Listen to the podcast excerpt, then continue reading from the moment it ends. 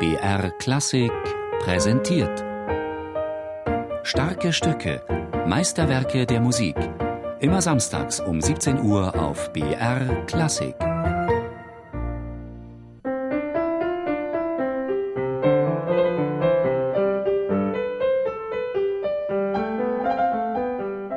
Am 22. Januar 1720 legte Johann Sebastian Bach ein kleines Notenbüchlein für seinen ältesten, damals zehnjährigen Sohn Wilhelm Friedemann an.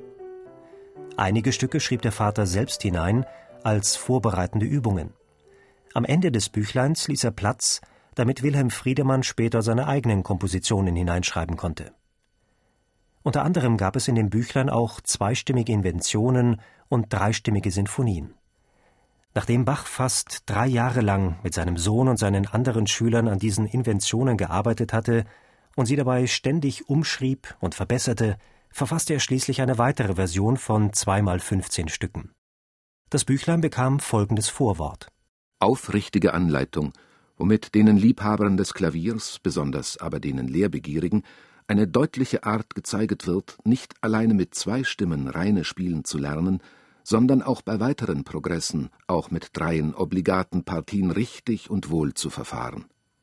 Anbei auch zugleich gute Inventiones nicht alleine zu bekommen, sondern auch selbige wohl durchzuführen, am allermeisten aber eine kantable Art im Spielen zu erlangen und daneben einen starken Vorgeschmack von der Komposition zu überkommen.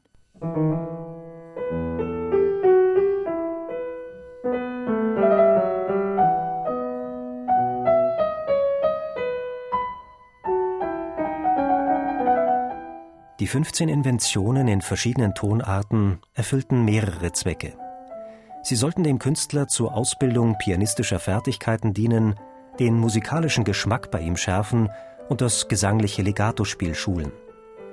So sind die zweistimmigen Inventionen bereits jahrhundertelang ein traditionelles Übungswerk für angehende Pianisten. Auch Dina Ogorskaya kennt diese Stücke seit ihrer Kindheit auswendig. Sie stammt aus St. Petersburg und hat ihre ersten Musikeindrücke bei ihrem Vater, dem Pianisten Anatol Ugorski, gesammelt. Die erste Invention habe ich, glaube ich, mit sechs von meinem Vater gelernt. Ich konnte noch nicht Noten lesen und der hat es mir einfach gespielt und ich habe es nachgespielt. Und so nach und nach hat sich für mich diese Welt eröffnet. Und dann natürlich, gut, man spielt alles Mögliche danach. Präludien und Fugen, Partiten, Suiten und äh, doch immer wieder, wenn ich die auch unterrichtet hatte, dachte ich, das ist so wunderbare Musik und ich hatte immer Affinität dazu.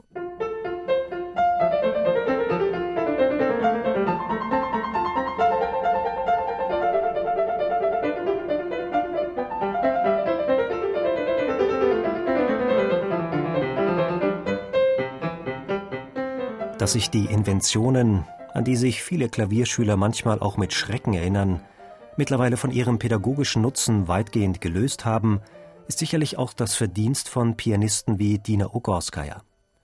Sie spielt die Inventionen immer wieder bei Konzerten und hat sie vor kurzem als CD aufgenommen.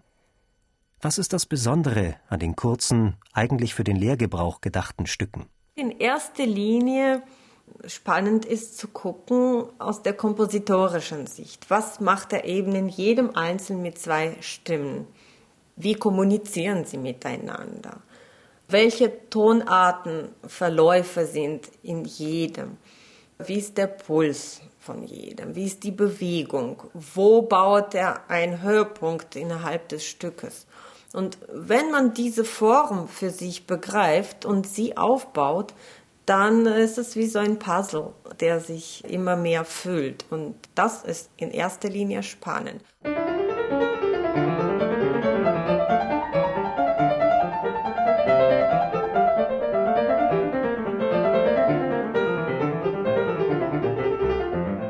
Die scheinbare Leichtigkeit der Stücke täuscht. Die Inventionen verlangen auch dem erfahrenen Konzertpianisten einiges an Können ab. Wenn man die Stücke analysiert, die sind wirklich sehr streng gebaut und äh, auf das Minimum reduziert. Und bei den Inventionen speziell, gerade diese Einfachheit ist sehr trügerisch.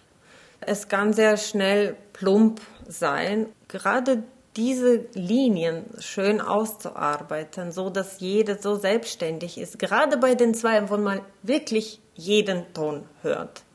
Das ist nicht leicht.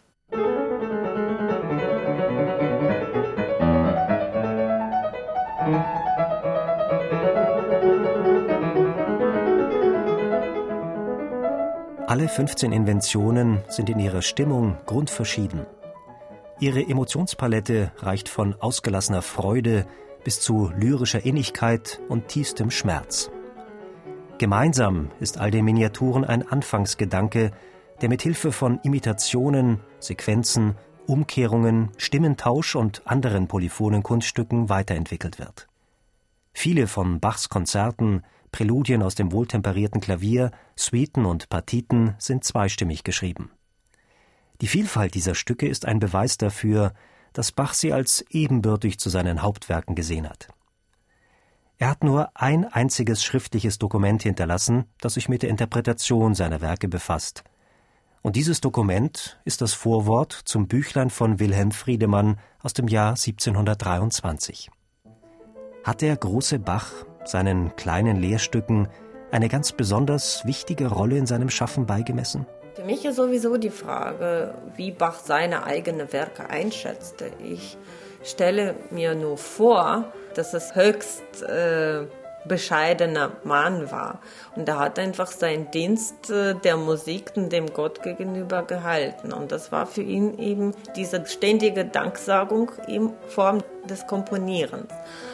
Aber alles, was er getan hat, war auf so einem unglaublichen Niveau. Deswegen würde ich überhaupt nicht sagen, das ist der kleine Bach, das ist der große Bach. Also diese Inventionen, genauso wie die dreistimmigen, die auch wahnsinnig raffiniert sind. Und ich würde sagen, viele von dreistimmigen sind schwieriger als viele Fugen von Bach, gehören auch zu großen Werken.